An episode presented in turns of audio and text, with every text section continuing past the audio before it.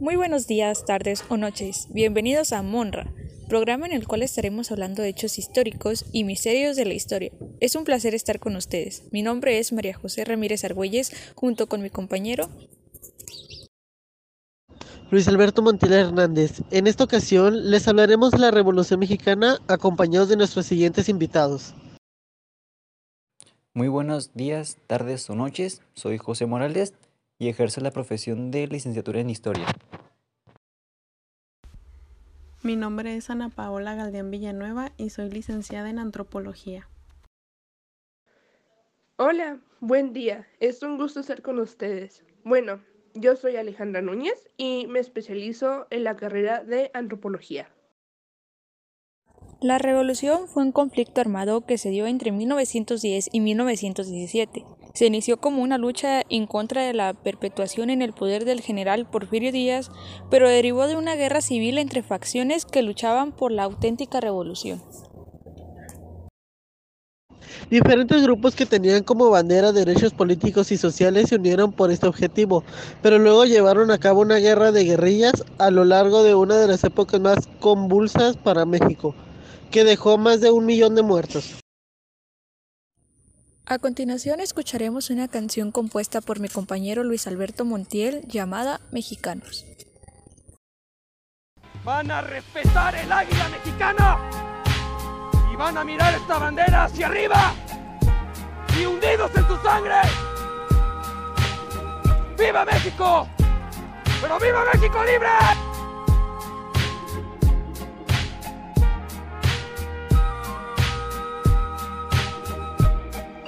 Me voy a permitir rapear en esta ocasión para hablar de la bandera que porta en el corazón. Al sonido del mariachi les digo con honor que soy mexicano de aquí hasta el cajón. No soy chaparrito y no soy bigotón. No tomo tequila para la depresión ni el sombrero. Siempre lo porto con honor y comiendo tacos siempre somos lo mejor. Cielito lindo, la mejor de las canciones y como un chicharito anoto 30 goles. El mexicano siempre sale más fregón de todas las batallas sin una rendición. La sangre en las manos al grito de disparen. Viva la revolución, dijeron los padres. Tierra y libertad, mi general Zapata, Porfirio trajo paz, pues eso decía la plata. Los españoles, su feroz investidura, no les sirvieron de nada sus malditas armaduras. Leal y patriota, como un guerrero, arrasando siempre con el mundo entero. Los mexicanos somos lo mejor con defectos, pero con mucho corazón. Dicen que es huevón, pero se equivoca. Vean nomás a Ignacio Zaragoza. Ya para despedir, vengo a decir que hay mexicanos en más de un país y como el pipila resistiremos, acabando con franceses como si fuera juego. Viva México, viva la nación, donde nacimos y tenemos corazón. Viva Hidalgo, viva la liberación, yo. ¿Para qué sirvió la Revolución Mexicana? Bueno, y si ustedes se preguntan, ¿para qué sirvió la Revolución Mexicana? En primer lugar, no es fácil de comprender la pérdida de un millón de vidas durante ese movimiento, en el cual hubo múltiples traiciones. Pero sirvió para promulgar una constitución que recogió los postulados de la Revolución Francesa e integró los derechos sociales, que son los que nos guían, sin que hayamos podido erradicar la pobreza. ¿Cuándo y dónde surgió? Fue iniciado el 20 de noviembre de 1910. Inició en el norte del país, desde San Antonio, Texas. Se proclamó el Plan de San Luis, que llamaba a tomar armas contra el gobierno de Porfirio Díaz. Después se expandió a otras partes del territorio nacional. ¿Cuáles fueron las ventajas y desventajas? Las ventajas de la revolución fue el aumento de la economía del país, estabilidad política y que dio fin al régimen porfiriato. Y las desventajas fue la crisis monetaria, la migración y muchísimos gastos de guerra. Hola, yo les hablaré de Emiliano Zapata, también conocido como el caudillo del sur. Él fue un destacado líder campesino durante la Revolución Mexicana. Es recordado hasta nuestros días por haber dedicado su vida a la lucha contra las injusticias que sufría el pueblo en manos de Porfirio Díaz y sus allegados. Sus padres murieron cuando él tenía tan solo 16 años, pero aún estando vivos, Emiliano vivió un hecho que marcó su destino. El dueño de la hacienda vecina de Coahuila se había apoderado en forma violenta de una parte de las tierras de Anenecuilco. Algunos campesinos ofrecieron resistencia, pero la fuerza a la que se enfrentaron era superior, por lo que tuvieron que huir. Después de eso, Emiliano vio llorar a su padre por el despojo de sus tierras. El futuro caudillo del sur quedó consternado luego de que su progenitor declarara que no peleaban contra los abusivos porque eran poderosos. En ese momento, Emiliano prometió que cuando fuera grande, él mismo haría que lo que era suyo les fuera devuelto. Zapata nunca olvidó aquella promesa de hacerle justicia a su pueblo. Como consecuencia, en 1911 se levantó en armas contra el régimen de Porfirio Díaz. Emiliano apoyó la candidatura de Francisco y Madero a la presidencia. Cuando Madero llegó al poder, este no cumplió las demandas prometidas. Por lo tanto, el caudillo del sur y su gente entraron en descontento. Después de eso, Emiliano Zapata se unió con el profesor Otilio Montaño y juntos lanzaron el Plan de Ayala el 28 de noviembre de 1911. En este plan se condenaba la traición de Madero. Además, se demandaba la restitución de las tierras usurpadas durante el porfiriato y, y exigía el reparto agrario de las tierras de los hacendados. Zapata continuó la lucha armada hasta que el coronel Jesús Guajardo le convenció de que él y su gente estaban en contra de Madero, por lo que lo apoyaría con gente y armas. Para desgracia del pueblo y del líder de los campesinos, se trataba de una trampa. El 10 de abril de 1919, Guajardo citó al caudillo del sur en una hacienda de Chamaneca, Morelos, y ahí mismo ordenó asesinarlo. Yo les hablaré un poco de la vida de Francisco Villa. José Doroteo Arango Arámbula, o mejor conocido por su seudónimo Francisco Villa o Pancho Villa, nació el 5 de junio de 1878 en San Juan del Río Durango. Fue un revolucionario mexicano que lideró junto con Emiliano Zapata el sector agrarista en la Revolución Mexicana. Fue un campesino pobre, huérfano y con escasa formación. Cuando estalló la revolución de 1910, llevaba muchos años fugitivo en las montañas a causa de un asesinato. Dedicado al bandolerismo, gozaba de admiración y popularidad entre los campesinos por sus acciones contra los hacendados ricos. Villa prometió a los campesinos la devolución de las tierras injustamente arrebatadas durante la prolongada dictadura porfirista. Fue apodado el Centauro del Norte. Pancho Villa contribuyó también con su ejército al rápido triunfo de la revolución, que en apenas seis meses logró expulsar del poder y del país a Porfirio Díaz. Pancho Villa apoyó la presidencia progresista de Madero y combatió luego la dictadura contrarrevolucionaria de Victoriano Huerta, al que logró derrocar con la colaboración de Emiliano Zapata y con el líder constitucionalista Venustiano Carranza. Pero después de la victoria de esta segunda revolución, Villa y Zapata se sintieron defraudados por Carranza y volvieron a tomar las armas, ahora contra él.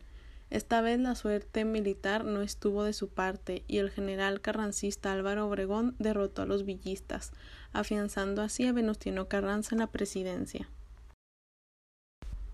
Durante tres años sufrió numerosos atentados de los que salió ileso. Sin embargo, el 20 de julio de 1923, cuando entraba a Parral en su coche acompañado de seis escoltas, fue tiroteado y muerto desde una casa en ruinas por un grupo de hombres al mando de Jesús Salas.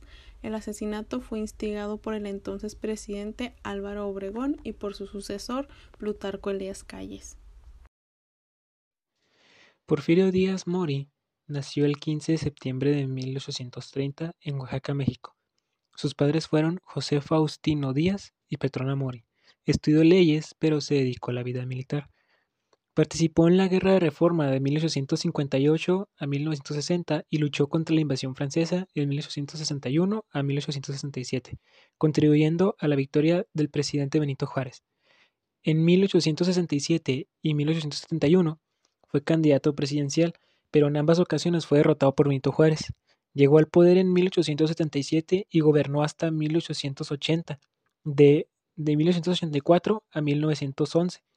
Gobernó dictatorialmente, haciéndose reelegir sucesivamente.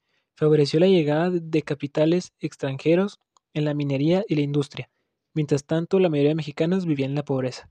En 1910 se religió después de encarcelar al candidato opositor Francisco Madero, quien salió, al quien salir de prisión dio inicio a la Revolución Mexicana.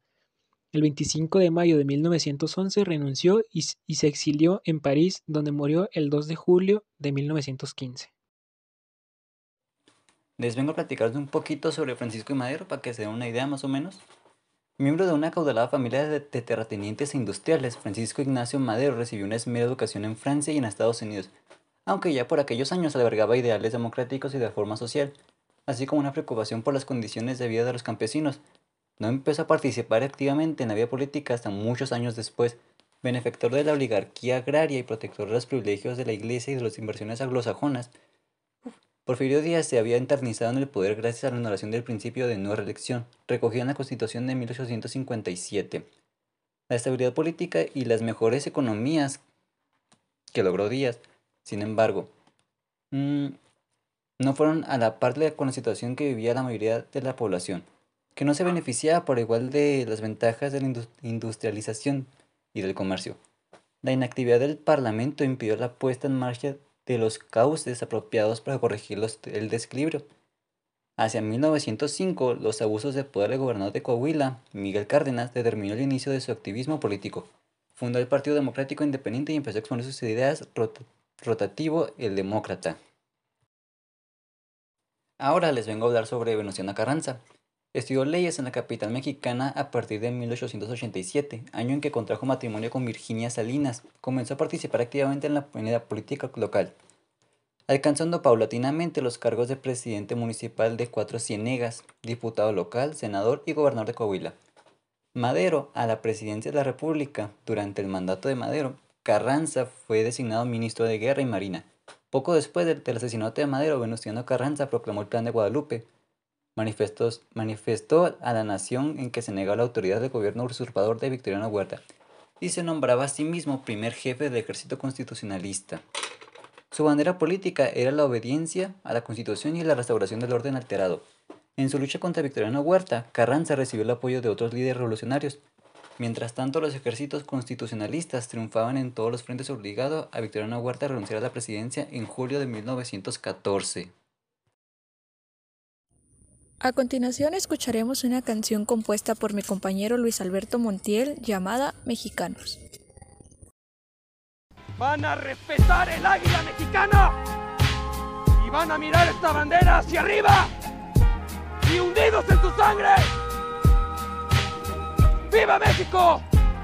¡Pero viva México libre!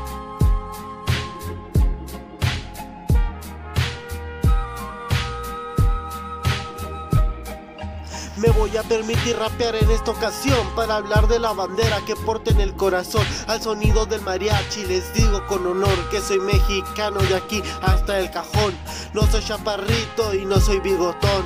No tomo tequila para la depresión y el sombrero. Siempre lo porto con honor y comiendo tacos siempre somos lo mejor. Cielito lindo, la mejor de las canciones y como chicharito anoto 30 goles. El mexicano siempre sale más fregón de todas las batallas sin una rendición. La sangre en las manos al grito de disparen. Viva la revolución, dijeron los padres. Tierra y libertad, mi general Zapata, Porfirio trajo paz, o eso decía la plata. Los españoles, su investidura, no le sirvieron de nada sus malditas armaduras. Leal y patriota, como un guerrero, arrasando siempre con el mundo entero. Los mexicanos somos lo mejor con defectos, pero con mucho corazón. Dicen que es huevón, pero se equivoca. Vean nomás a Ignacio Zaragoza. Ya para despedir, vengo a decir que hay mexicanos en más de un país y como el pipila resistiremos, acabando con franceses como si fuera juego. Viva México, viva la nación, donde nacimos y tenemos corazón. Viva Hidalgo, viva la liberación, yo. A continuación, escucharemos la referencia de cada invitado por los personajes vistos. A nivel personal, creo, prefiero em, como personaje favorito de la Revolución Mexicana a Pancho Villa. Porque, vaya, toda su vida ha sido una misión de infiltración porque ocultó su identidad, se hizo pasar por otra persona y fue gobernador de Chihuahua. Para una persona que fuera un caudillo, estaba muy bien. Sin duda alguna, mi personaje favorito fue Emiliano Zapata. Él vivió lo que muchos y no se quedó de brazos cruzados. Luchó por sus ideales, por su lealtad a su pueblo y fue fiel seguidor de la justicia. En mi opinión, fue un héroe de la patria, aunque no haya logrado el 100% de su cometido. Mi personaje favorito de la revolución es Emiliano Zapata, porque él demostraba lo que era ser un líder, lo que es pelear por las tierras, porque él veía por el pueblo, no veía por el bien propio de cualquier uno, él veía por el pueblo. Mi personaje favorito es Pancho Villa, ya que él siempre buscaba defender los derechos de los que tenían menos, de los campesinos, y no soportaba las injusticias, o sea, siempre era que todos estuvieran al mismo nivel, aparte de su gran mente e inteligencia para hacer todo, incluso siendo el analfabeto, este hizo muchísimas cosas, o sea, los planes que tenía la mente, era muy ingenioso, fue el primero y la única persona que invadió Estados Unidos y es como de wow, o sea, Pancho Villa y escapó de ellos también muchas veces y, y todas las las armadas o, los planes que elaboraba incluso en el momento cuando se le atoraban, pues me sorprende mucho la forma en que salía de los problemas en ese momento. Mi personaje favorito de la Revolución Mexicana es Pancho Villa, ya que peleó por la igualdad de clases y pues es un personaje conmemorativo de Chihuahua y es algo como que algo que representa, o sea, casi siempre que pensamos en Chihuahua lo relacionamos con, con la revolución, con Pancho Villa y pues ese es mi personaje favorito. ¿Qué importancia tiene Chihuahua en la Revolución Mexicana? Chihuahua toma el papel más fundamental de todos en la Revolución Mexicana, la cuna, porque fueron los primeros tres brotes de, de tal movimiento. Fue el ataque a la hacienda causada por Villa, otro ataque por, causada por Orozco y Frías, y por último tenemos la, el levantamiento en Cuchillo Parado, pero también tuvimos otras acciones, por ejemplo, el nacimiento del corrido para conmemorar los caudillos o esparcir acontecimientos. Y también tenemos la mm, involucración de la mujer. Lugares que formaron parte de la Revolución Mexicana en Chihuahua fue sin duda alguna Cuchillo Parado, que se localiza en el mismo estado mexicano de Chihuahua, en el municipio de Coyame de Sotol, donde es conocido como la cuna de la Revolución. Otro lugar que podemos encontrar en Chihuahua es el Museo de la Revolución, en el cual en un pasado fue la casa de uno de los personajes importantes de la Revolución, Pancho Villa, el cual se encuentra ubicado en la calle décima, Colonia Santa Rosa, en Chihuahua, Chihuahua, México. Esto ha sido todo por este episodio. Esperamos que el tema haya sido de su interés. Los dejamos con la canción de mi compañero Montiel. Van a respetar el águila mexicana y van a mirar esta bandera hacia arriba y hundidos en su sangre. ¡Viva México! ¡Pero viva México libre!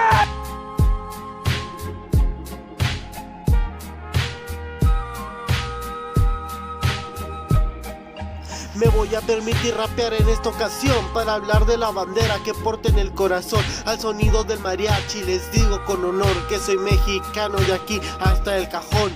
No soy chaparrito y no soy bigotón. No tomo tequila para la depresión y el sombrero. Siempre lo porto con honor y comiendo tacos siempre somos lo mejor. Cielito lindo, la mejor de las canciones y como chicharito anoto 30 goles. El mexicano siempre sale más fregón de todas las batallas sin una rendición. La sangre en las manos al grito de disparen. Viva la revolución, dijeron los padres. Tierra y libertad, mi general Zapata, Porfirio trajo paz, pues eso decía la plata. Los españoles sufrieron investidura, no les sirvieron de nada sus malditas armaduras. Leal y patriota, como un guerrero, arrasando siempre con el mundo entero. Los mexicanos somos lo mejor con defectos, pero con mucho corazón. Dicen que es huevón, pero se equivoca. Vean nomás a Ignacio Zaragoza. Ya para despedir, vengo a decir que hay mexicanos en más de un país y como el pipila resistiremos, acabando con franceses como si fuera juego. Viva México, viva la nación, donde nacimos y tenemos corazón. Viva Hidalgo, viva la liberación, yo.